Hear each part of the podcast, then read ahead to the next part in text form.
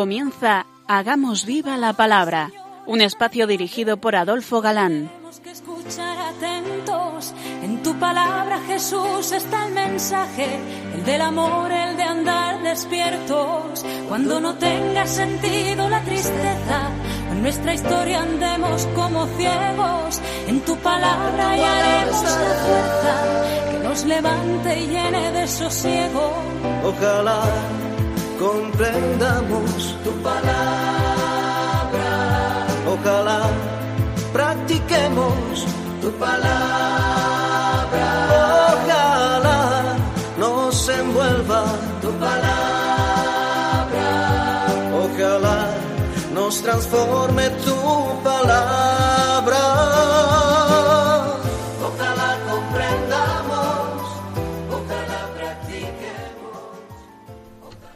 Hola queridos oyentes, un día más en esta emisora de la Madre nos encontramos con vosotros a través de las ondas, para compartir, como siempre, la escucha de la palabra de Dios, buscando en vuestra compañía su vigencia y fuerza para nuestras vidas. Aquí estamos de nuevo, Adolfo, y Marta, dispuestos a pasar esta hora en vuestra compañía. Bienvenidos a nuestro programa Hagamos viva la palabra. Hola amigos, eh, gracias eh, por vuestra fidelidad, siempre lo decimos, sin vosotros no había programa, esa que tenéis ahí en la escucha al lado del receptor semana tras semana.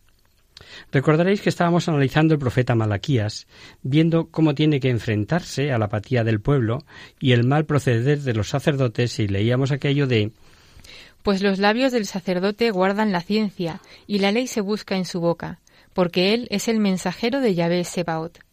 Pero vosotros os habéis extraviado del camino, habéis hecho tropezar a muchos en la ley, habéis corrompido la alianza de Leví, dice Yahvé Sebaot. Por eso yo también os he hecho despreciables y viles ante todo el pueblo, de la misma manera que vosotros no guardáis mis caminos y hacéis acepción de personas en la ley. Es decir, que fueron parciales. Y como siempre implica eh, a distintas personas, equivale a corrupción. Dice el libro de los Proverbios. No es bueno hacer acepción de personas, que por un bocado de pan el hombre prevarica. Es decir, por nada, un bocado de pan, fijaros. Hay un versículo de dudosa interpretación porque habría que dominar muy mucho el marco histórico y es por eso por lo que no hay unanimidad entre los exegetas. Según parece, se abusó de matrimonios mixtos, de manera que los israelitas repudiaban a la primera esposa para casarse con extranjeras, y como el Dios de los extranjeras era como el padre de ellas, y Yahvé era el padre de los israelitas, por tanto, casarse con extranjeras era emparentar con el Dios extranjero. Si repasamos la legislación y la práctica, veremos que hay un salto entre lo que se pedía a Abraham, Moisés, David, etcétera, en cuanto al matrimonio, y lo que harán Esdras y Nehemías, que son exclusivistas. ¿Por qué? Porque ya no admite que existan otros dioses más que Yahvé. Es Él el único, el que ha creado a todos. El Dios extranjero no ha creado a los judíos, ni tampoco a la extranjera, aunque ella lo tenga y lo adopte como padre, por lo que el judío que se casa con ella reconoce una paternidad falsa. El versículo 15 nos evoca la creación del hombre y la mujer del Génesis. Los creó varón y hembra, y serán los dos una sola carne. Y aquí en Malaquías dice, ¿No ha hecho él un solo ser que tiene carne y espíritu? ¿Y este uno qué busca? Una posteridad dada por Dios. Guardad, pues, vuestro espíritu, no traicionéis a la esposa de tu juventud. a la esposa de tu juventud. Parece decir que el que los creó los hizo de la misma carne y espíritu. Quiere que crezcan y se multipliquen. O simiente abundantísima a la que Dios adoptará como a hijo. Es una fuerte resonancia del mandato inicial del paraíso, incluso el creced y multiplicaos, y al tiempo, al mismo tiempo, una llamada a la fidelidad. El profeta llama la atención sobre la facilidad para el repudio injusto que en ese momento mm, no se daba, se da, perdón, se estaba dando. Y en nuestros días no son de aplicación estas palabras de Malaquías. Las esposas extranjeras en la historia del pueblo de Israel siempre arrastraban a la idolatría y ahí estaba el mal. ¿Recordáis lo que le pasó a Salomón? El rey Salomón amó a muchas mujeres extranjeras, además de la hija del faraón, moabitas, amonitas, edomitas, sidonitas, hititas, de los pueblos de los que dijo Yahvé a los israelitas, no os uniréis a ellas, y ellas no se unirán a vosotros, pues de seguro arrastrarán vuestro corazón tras sus dioses. Pero Salomón se apegó a ellas por amor. En la ancianidad de Salomón sus mujeres inclinaron su corazón tras otros dioses, y su corazón no fue por entero de Yahvé su Dios, como el corazón de David su padre. La desconfianza y desmoralización que ya apuntamos al principio queda clara a continuación, pues dirá Yahvé que los discursos son insolentes y que decían no valer la pena servir a Dios. Duras me resultan vuestras palabras, dice Yahvé. Y todavía decís, ¿qué hemos dicho contra ti? Habéis dicho, cosa vana es, sentir es servir a Dios. ¿Qué ganamos con guardar su mandamiento o con andar en duelo ante Yahvé Sebaot? Más bien llamamos felices a los arrogantes, aun diciendo el mal prosperan y aun tentando a Dios escapan libres. Qué, qué bárbaro.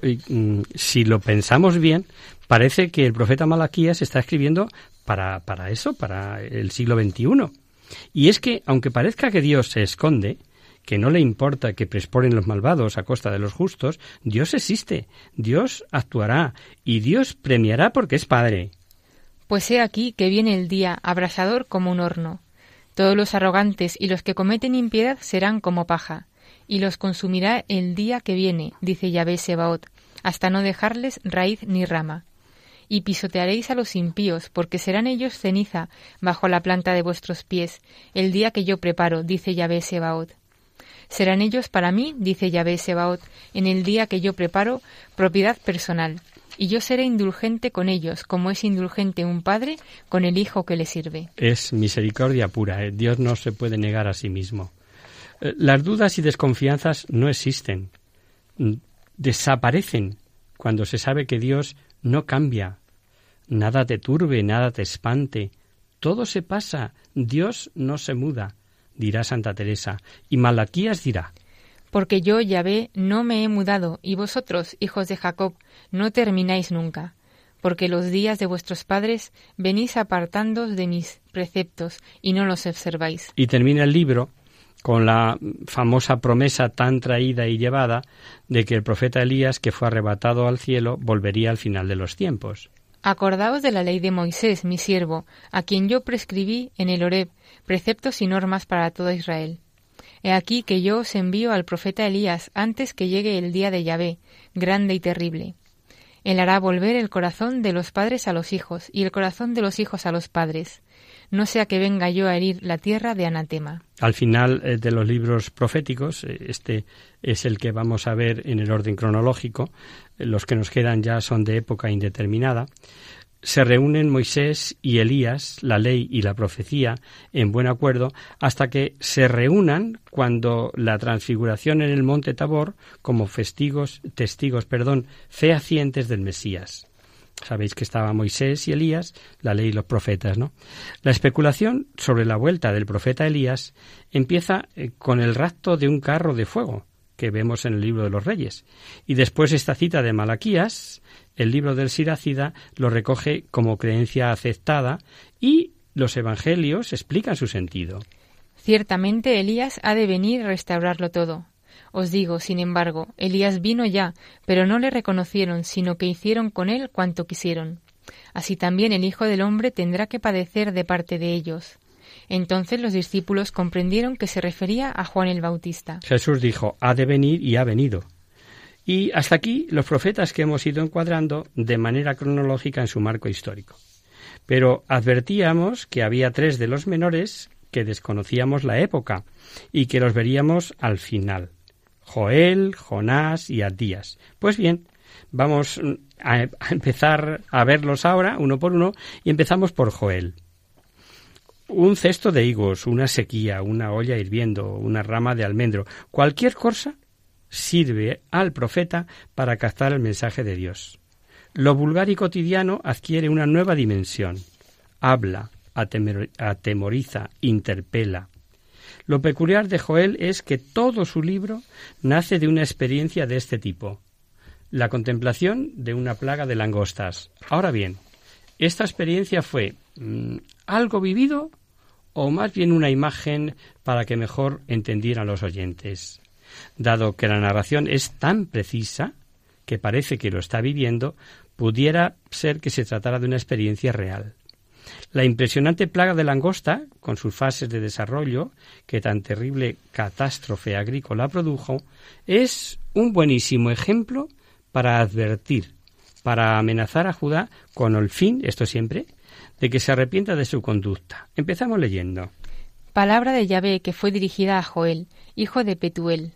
Oíd esto, ancianos, prestad oído, habitantes todos de la tierra. ¿Sucedió algo semejante en vuestros días o en los días de vuestros padres? Contádselo a vuestros hijos y vuestros hijos a sus hijos y sus hijos a la otra generación.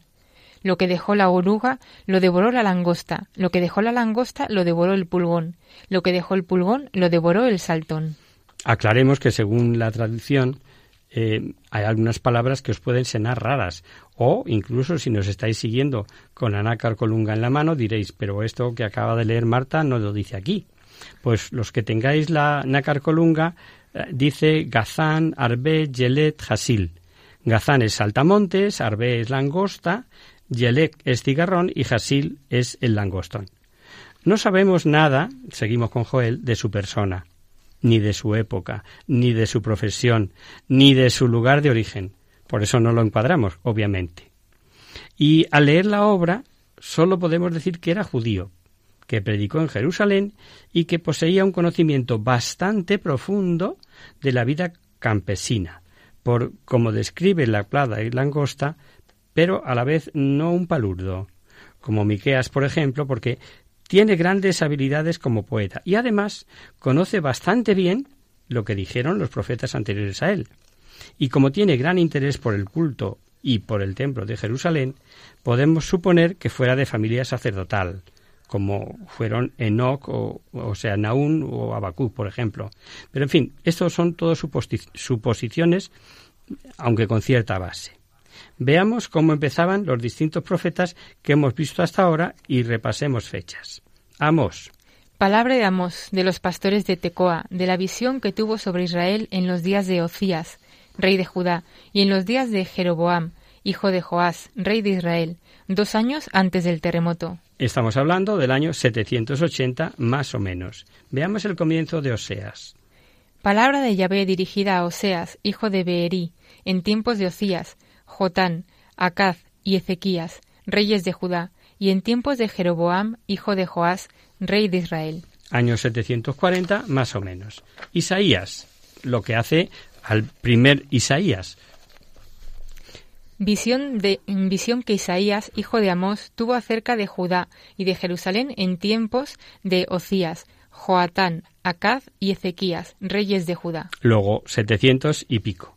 Miqueas palabra de Yahvé que fue dirigida a Miqueas, de Morasti, en los días de Jotán, Acaz y Ezequías, reyes de Judá, lo que vio sobre Samaria y sobre Jerusalén. Eh, 700 más o menos.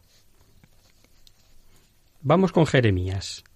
Palabras de Jeremías, hijo de Elcías, del linaje de los sacerdotes que habitaban en Anatot, tierra de Benjamín, a quien llegó la palabra de Yahvé en los días de Josías, hijo de Amón, rey de Judá, en el año decimotercero de su reinado, y después en tiempos de Joaquín, hijo de Josías, rey de Judá, hasta la deportación de Jerusalén en el mes quinto. Veis, estamos haciendo como un pequeño índice recordando con el comienzo de cada libro la época del que procede, porque estos que hemos empezado a ver por Joel no tienen determinación de día, mes o año, algo en el que podamos encuadrar. Pero al mismo tiempo nos sirve a nosotros un poquito como repaso. Sufonías. Palabra de Yahvé dirigida a Sofonías, hijo de Cusi, hijo de Gedalías, hijo de Amarías, hijo de Ezequías, en los días de Josías, hijo de Amón, rey de Judá. 640, más o menos. Ezequiel. Y sucedió que en el año treinta, en el mes cuarto, a cinco del mes, estando yo en medio de los cautivos, junto al río Quebar, se abrieron los cielos y contemplé visiones de parte de Dios. En el cinco del mes, en el año quinto de la deportación del rey Joaquín, fue palabra de Yahvé a Ezequiel, hijo de Buzi, sacerdote, en tierra de los caldeos, junto al río Quebar, y fue allí sobre él la mano de Yahvé. Este sí da datos, ¿eh? Pues es del 593 también, más o menos. Ageo. En el año segundo del rey Darío, el mes sexto, el día primero, fue la palabra de Yahvé por mano de Ageo, profeta, a Zorobabel, hijo de Seratiel, gobernador de Judá, y a Josué, hijo de Jeosadac, sumo sacerdote, diciendo, Así habla Yahvé de los ejércitos. Este pueblo dice, no ha venido aún el tiempo de reedificar la casa de Yahvé. El año 520, más o menos, aunque hemos leído Darío, por el texto sabemos que hace alusión a Ciro. Y Zacarías. El octavo mes del año segundo de Darío llegó la palabra de Yahvé a Zacarías, hijo de Baraquías, hijo de Ido, el profeta, diciendo, Yahvé se irritó fuertemente contra vuestros padres igualmente del año 520 más o menos y, con la misma em, matización que hicimos en el profeta anterior, en el Jaqueo, que es Darío en lugar de Ciro, es Ciro en lugar de Darío. Naum. Oráculo sobre Nínive, libro de la visión de Naum de El Kosh. Yahvé es un Dios celoso y vengador, es vengador Yahvé y pronto a la ira. Yahvé se venga de sus enemigos y es inflexible para sus adversarios es eh, más eh, difícil de determinar, pero el año 600, más o menos, aunque hay eh, dudas, no sabemos, por ejemplo, la fecha de nacimiento, porque no nos lo dice, pero todos los exegetas lo sitúan ahí más o menos. Habacuc. Oráculo que vio Habacuc, profeta. ¿Hasta cuándo, oh Yahvé, suplicaré sin que me oigas? Clamaré a ti violencia sin que me envíes tu salvación también de la misma época, 600 más o menos, y de este no tenemos muchos datos de su persona. Malaquías. Oráculo, palabra de Yahvé a Israel por medio de Malaquías.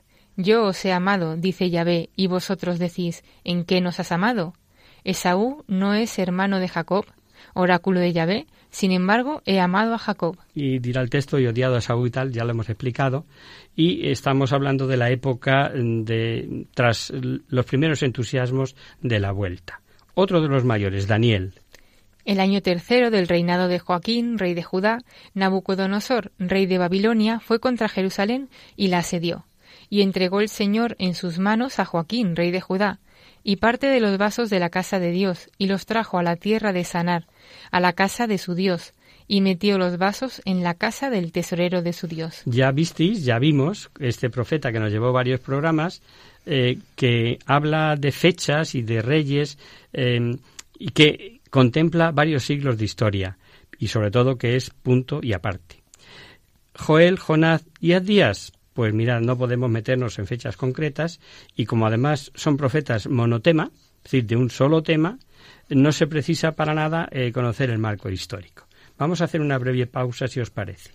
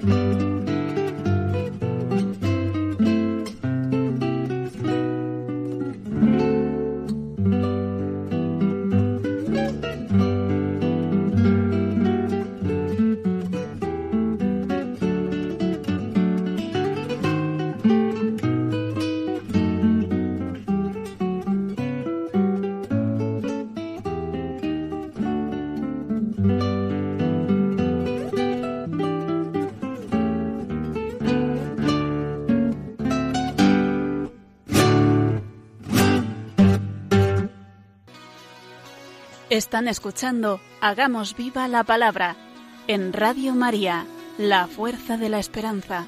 Amigos, de nuevo con vosotros tras este breve descanso musical. Os recordamos, queridos oyentes, que sintonizáis el programa Hagamos viva la palabra.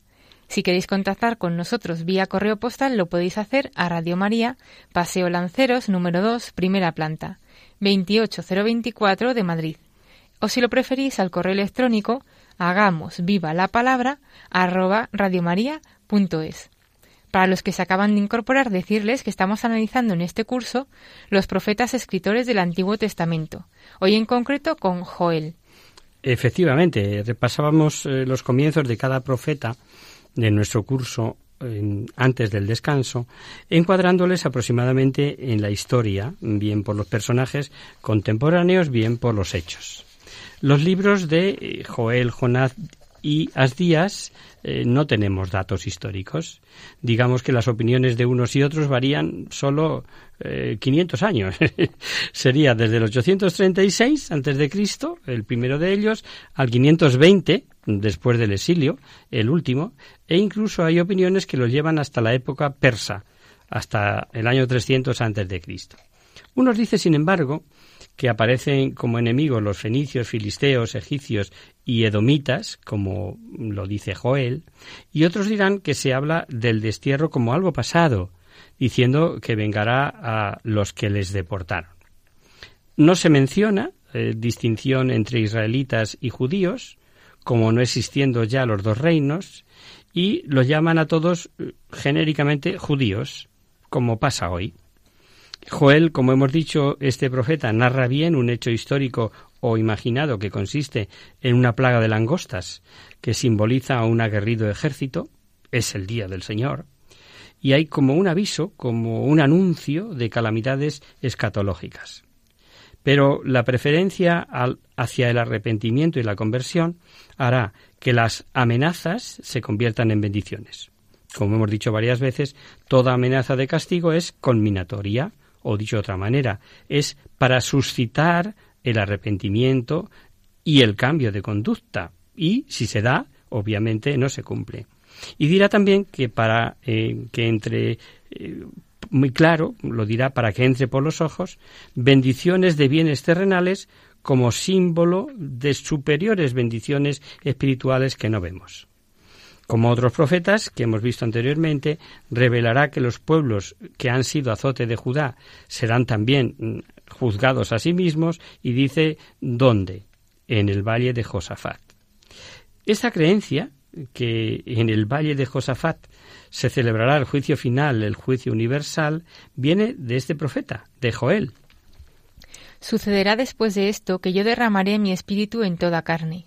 Vuestros hijos y vuestras hijas profetizarán, vuestros ancianos soñarán sueños, y vuestros jóvenes verán visiones. Hasta en los siervos y las siervas derramaré mi espíritu en aquellos días. Hay una antigua tradición que lo sitúa en el valle del Cedrón, del torrente Cedrón en Jerusalén. Eh, pero lo más probable es que sea un nombre simbólico. Y más todavía, os aporto un dato.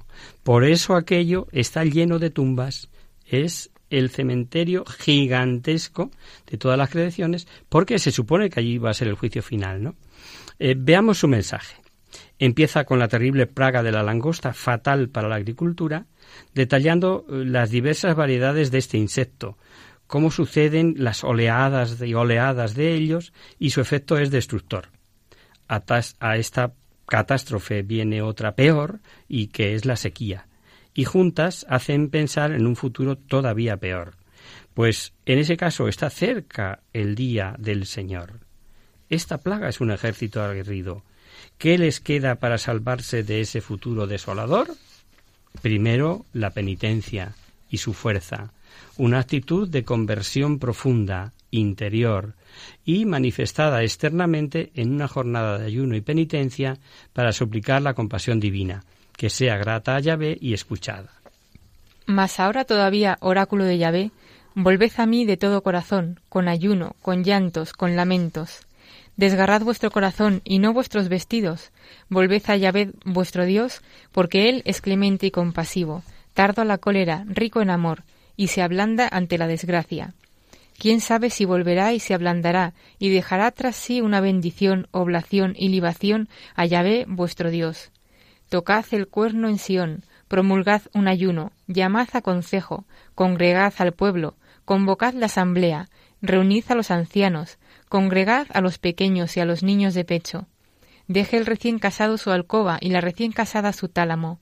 Entre el vestíbulo y el altar lloren los sacerdotes, ministros de Yahvé, y digan, perdona Yahvé a tu pueblo, y no entregues tu heredad al oprobio de la irrisión de las naciones.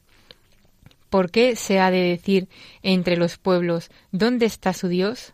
Primero, para salvarse de esta cólera final, hemos dicho la penitencia, y habéis oído una frase que os sonará muchísimo, y a lo mejor no adivinabais que es de este libro, porque Dios es clemente y misericordioso, tardo a la cólera, rico en amor, que ablanda la desgracia, etc. Pues es de aquí, de Joel. Aparecen distintos aspectos de la religiosidad israelita, sobre todo del culto litúrgico, de la posición del pueblo, de los sacerdotes, etc., demostrando que las cosas santas santamente deben ser tratadas, y culmina con la respuesta de Yahvé, que es anuncio de prosperidad, comenzando por librarles del ejército invasor, la efusión del Espíritu Santo. Mm, será sobre toda carne y vendrá en los tiempos mesiánicos. Será San Pedro el que en su discurso, tras la fusión del Espíritu Santo en Pentecostés, el que dará cumplida esta profecía de Joel. Después de estas cosas, derramaré mi espíritu sobre toda la humanidad. Vuestros hijos e hijas profetizarán, los viejos tendrán sueños y los jóvenes visiones. También sobre siervos y siervas derramaré mi espíritu en aquellos días. Mostraré en el cielo grandes maravillas, y en la tierra sangre, fuego y nubes de humo. Y ahora leemos otra cita de los Hechos complementaria de esta. Entonces Pedro, presentándose con los once, levantó su voz y les dijo Judíos y habitantes todos de Jerusalén, que os quede esto bien claro y prestad atención a mis palabras.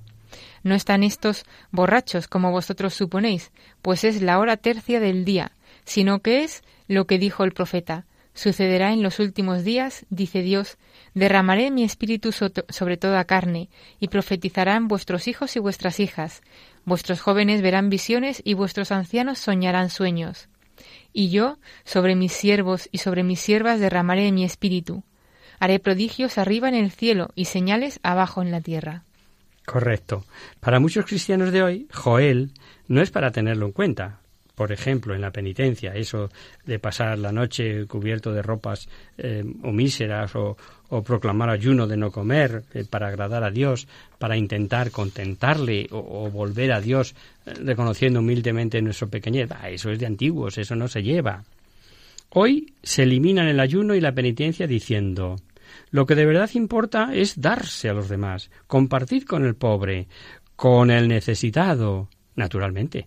Pero ahí está todo el capítulo 25 del Evangelio de San Mateo, que nos dirá de qué vale la fe sin obras, o más claro todavía, en la carta a Santiago.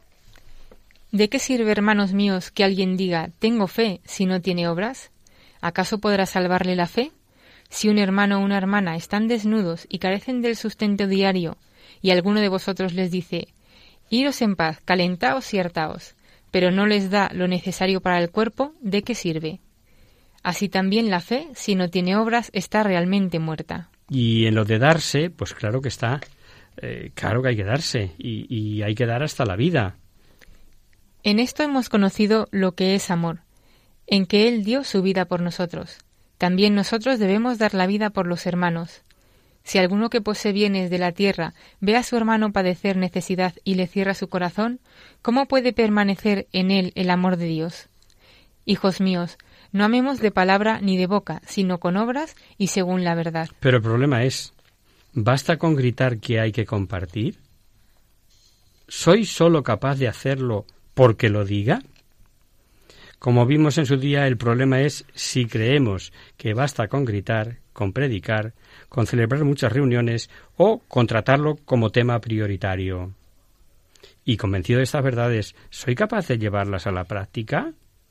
Y, y no, no con hechos aislados, sino que eso sea en mí una actitud permanente. Tenemos, queridos oyentes, el yo dividido, según nos decía San Pablo a los romanos. Hay un yo carnal y un yo espiritual que luchan en mí. ¿Y qué lucha? Porque sabemos que la ley es espiritual, pero yo soy carnal, vendido por esclavo al pecado.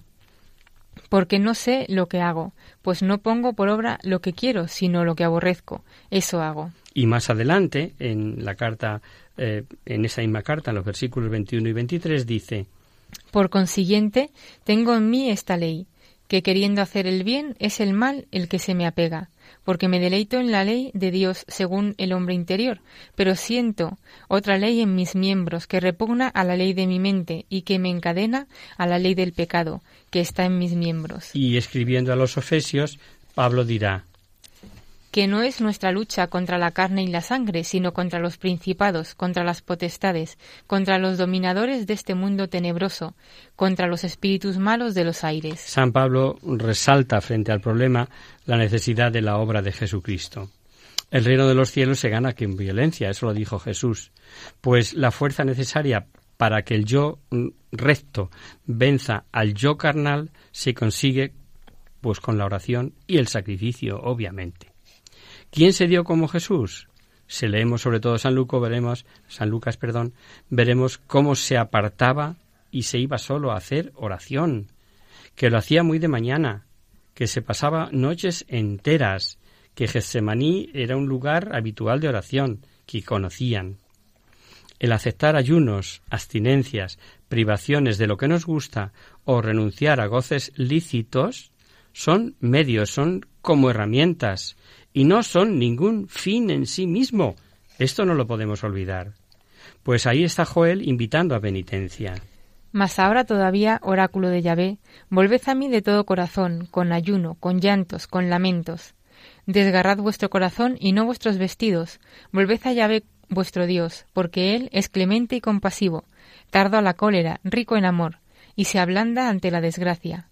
¿Quién sabe si volverá y se ablandará y dejará tras sí una bendición, oblación y libación a Yahvé vuestro Dios? Y ahí está Joel para cambiar también maldición por bendición. Leamos. Ceñíos y plañid, sacerdotes, gemid, ministros del altar. Venid, pasad la noche en Sayal, ministros de mi Dios, porque a la casa de vuestro Dios se le ha negado oblación y libación. Promulgad un ayuno, llamad a consejo, reuníos, ancianos, y vosotros todos, habitantes de la tierra, en la casa de Yahvé vuestro Dios, y clamad a Yahvé. La segunda enseñanza de su mensaje, que dijimos que era la efusión del Espíritu Santo sobre toda carne, pues bien, vimos cómo se produjo en Pentecostés, cuando descendió sobre los miembros de distintas clases sociales, de distintas lenguas, de distintas procedencias, que se veían beneficiados de ese carisma. Joel tuvo el privilegio de dar lugar al primer texto bíblico interpretado y nada menos que por el primer papa, por Pedro, lo vimos en Hechos, ¿no? Y también San Pablo nos recordará una cita del profeta Joel cuando diga a los romanos, pues la escritura dice Todo el que creyere en él no será confundido. No hay distinción entre judío y gentil. Uno mismo es el Señor de todos, rico para todos los que le invocan, pues todo el que invocar el nombre del Señor será salvo. Veamos cómo lo dice Joel.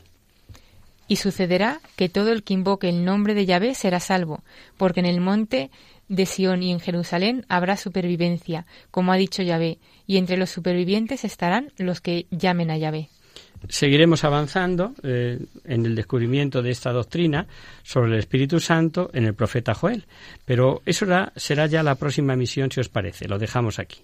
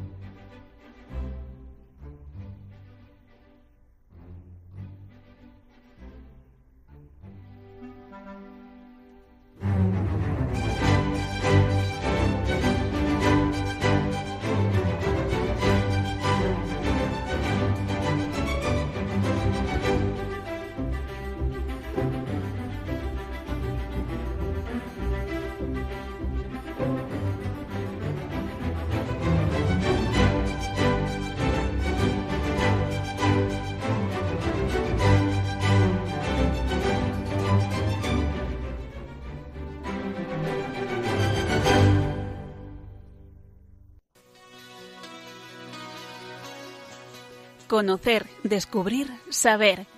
En Hagamos Viva la Palabra.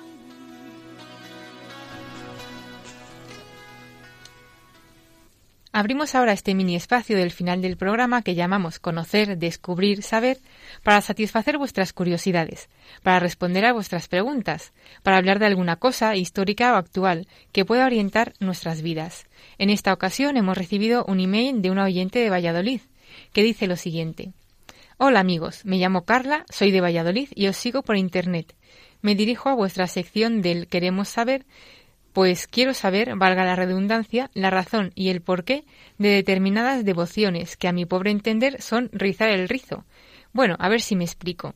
Si hacemos oración de acción de gracias, mental o de súplica, a Dios, si recitamos la oración que el mismo Jesús enseñó a los apóstoles, ¿qué sentido tiene rezar a los santos, o más aún al mismo Dios bajo advocaciones parciales, que él mismo, como el corazón de Jesús, por ejemplo, que se celebra aquí en Valladolid? ¿De dónde procede esa devoción o devociones? ¿Por qué ese culto? ¿No es Jesús, según habéis dicho en vuestro programa, el único mediador? No quiero parecer simplista y tampoco tengo nada en contra, es simplemente que no lo entiendo. Disculpad el atrevimiento, os doy, las gracias por anticipado y quiero deciros que gracias a vosotros estoy cogiendo el gustillo a la Biblia. Antes me parecía un tocho y gracias al programa he descubierto que Dios nos habla por medio de ella. Gracias por tu sinceridad y tu confianza, amiga Carla.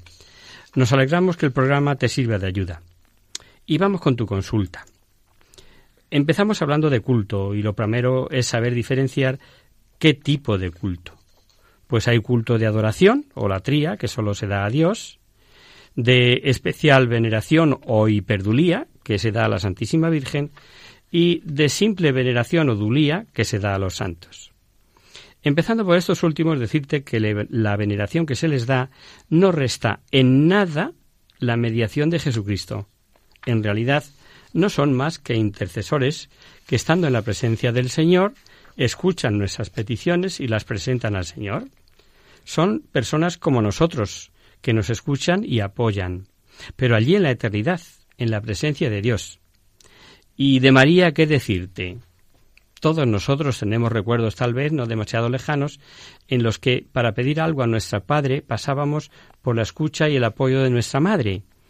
Y, la Virgen es nuestra Madre, desde que nos fue entregada como tal en la persona de San Juan al lado de la cruz. En cuanto a la devoción al Sagrado Corazón de Jesús, ¿cuál es su sentido? Verás, Carla. Eh, la devoción al corazón de Jesús no es el culto a una parte eh, de su organismo o anatomía humana. Es el culto y la devoción al mismo Jesús, a la persona entera de Jesucristo. De hecho, en la iconografía de esta devoción no se permitió jamás mostrar solamente el corazón. Había y hay que representar a Cristo en su humanidad completa, porque Él es el objeto de nuestra adoración y a Él se dirige nuestra oración al decir venid adoremos al corazón de Jesús herido por nuestro amor. De ahí, pues, que la devoción al corazón de Jesús sea entraña misma del culto a Jesucristo, como expresión del amor de Dios, y siga hoy y siempre un espléndido camino de vida y piedad cristiana. Tu pregunta es muy oportuna en este tiempo puesto que el año próximo celebraremos el centenario de la consagración de España al Sagrado Corazón de Jesús por el rey Alfonso XIII y nos consta que ya se está organizando un gran evento de alcance nacional en el Cerro de los Ángeles. La devoción al Sagrado Corazón de Jesús es quinta esencia del Evangelio y del plan de salvación de Dios. Hablar del corazón de Jesús es hablar de su humanidad, de quien nos amó con corazón de hombre, como afirma el Concilio Vaticano II. Hablar del corazón de Jesús es hablar del amor de Dios a los hombres, eterno, dice la Escritura. Te amé con amor eterno, y tanto amó Dios al mundo que entregó por él a su Hijo único. El corazón, escribió Karl Rahner, representa al ser humano en su totalidad. Es el centro original de la persona humana, el que le da la unidad. El corazón es el símbolo del amor, y puesto que Cristo tuvo un amor perfecto, su corazón es para nosotros perfecto símbolo de amor. Su corazón fue saturado de amor perfecto del Padre y a los hombres. Nosotros aprendemos lo que es amor tratando de comprender y vivir algo del amor de Jesucristo. Su devoción surge en Francia, en Pareil-le-Monnier, tras una serie de visiones que tiene Santa Margarita María de la Coque, en las que Cristo le pidió que trabajase para la institución de una fiesta en honor del Sagrado Corazón. Estas apariciones tuvieron lugar entre los años 1673 y 1675. Gracias al beato Bernardo de Hoyos, sacerdote jesuita, y la revelación de la gran promesa ahí en Valladolid precisamente, reinaré en España y con más veneración que en otras muchas partes, el 14 de mayo de 1733 la difusión de esta devoción se extendió ampliamente. En 1765, la Santa Sede autorizó a los obispos polacos y a la Archicofradía Romana del Sagrado Corazón la celebración de dicha fiesta, pero no sería hasta el 1856 cuando el Papa Pío IX estableció el culto universal de esta fiesta, extendiéndola a toda la Iglesia católica e incrementándose de manera notable su arraigo y popularidad. El culto y devoción al Sagrado Corazón de Jesús se convertiría así en la segunda parte del siglo XIX y en la primera parte del siglo XX en una de las características más acusadas y fecundas de la, de la religiosidad y piedad de todos los miembros de la Iglesia, pastores y fieles. Si repasamos las biografías de los santos beatos y fundadores de la época citada y el arte y la literatura de entonces, encontramos pruebas evidentes y hermosas de ello. El Papa Juan Pablo II, en su primera encíclica de 1979, Redentor Omnis, escribía la redención del mundo, este tremendo misterio de amor en el cual la creación se renueva, es en su raíz más profunda la plenitud de la justicia en un corazón humano, el corazón del Hijo primogénito, para que pueda ser justicia en el corazón de muchos seres humanos, predestinados desde la eternidad, Jesucristo a ser hijos de Dios. El hoy San Juan Pablo II mm, escribió también, y después de esta encíclica preciosa de la que hemos tomado esta cita, en 1986, que Junto al corazón de Cristo, el corazón humano aprende a conocer el auténtico y único sentido de la vida y de su propio, a comprender el valor de una vida auténticamente cristiana, a permanecer alejado de ciertas perversiones del corazón, a unir el amor filial a Dios con el amor al prójimo. De este modo, y esta es la verdadera reparación exigida por el corazón del Salvador, sobre las ruinas acumuladas por el odio y la violencia, podrá edificarse la civilización del corazón de Cristo. Celebrar, por tanto, el corazón de Jesús es, pues, celebrar la redención, sin más. Es celebrar el amor y responder amando a ese amor que tantas veces nos está amando, que nos ama continuamente. El corazón habla al corazón, afirma este respecto también eh, San Juan Pablo II, en referencia a la devoción al corazón de Jesús como expresión y coloquio de amor. Recientemente, el actual Papa escribió con ocasión de la institución de la fiesta del Sagrado Corazón. Os invito a una mirada contemplativa, en silenciosa adoración, del costado traspasado de Cristo, del que salen sangre y agua, que nos ayuda a reconocer la multitud de dones de gracia de gracia en gracia, que de ahí proceden y nos abre a todas las demás formas de devoción cristiana que están comprendidas en el culto al corazón de Jesús. Benedicto XVI añade los dones recibidos del costado abierto de Cristo, del que han salido sangre y agua, hacen que nuestra vida se convierta también para los demás en manantial del que emanan ríos de agua viva. La experiencia del amor surgida del culto del costado traspasado del Redentor nos tutela ante el riesgo de replegarnos en nosotros mismos y nos hace más disponibles a una vida para los demás. Las raíces del culto al Sagrado Corazón de Jesús se insertan en la misma palabra de Dios. En la Biblia, tanto en referencias proféticas del Antiguo Testamento, Te amé con amor eterno, os sacaréis aguas con gozo de las fuentes de la salvación o mirarán al que traspasaron. Pero sobre todo, mm, de la escena del Evangelio de San Juan, cuando el evangelista narra que el costado de Jesús en la cruz fue traspasado por la lanza, brotando al instante sangre y agua. Nos entregó todo, todo, hasta la última gota de su sangre. Esperamos haber resuelto tu duda, querida Carla. Y si no te satisface, si te queda algo en penumbra, escríbenos de nuevo y te puntualizaremos, puntualizaremos o aclararemos lo que sea necesario. Siempre os decimos, queridos oyentes, que no tengáis ningún reparo en dirigiros a nosotros, en preguntar lo que consideréis oportuno. Os contestaremos lo mejor que sepamos. Un cariñoso saludo. Y hasta aquí, queridos amigos, el programa de hoy.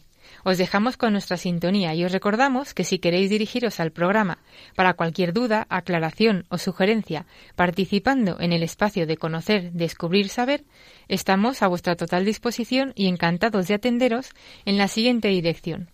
Radio María, Paseo Lanceros, número 2, primera planta, 28024 de Madrid. O bien, si lo preferís, al correo electrónico hagamos viva la palabra arroba radiomaria.es. El próximo miércoles estaremos de nuevo con vosotros, si Dios quiere, acompañándoos en esta fresquita hora de la siesta, si nos honráis con vuestra escucha, naturalmente. Con un programa en el que terminaremos ya de analizar los profetas. Terminaremos con Joel y nos quedan Jonás y Adías. Hasta el próximo programa.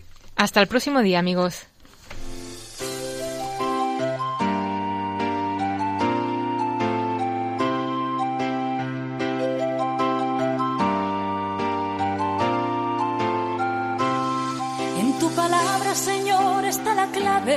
Solo tenemos que escuchar atentos.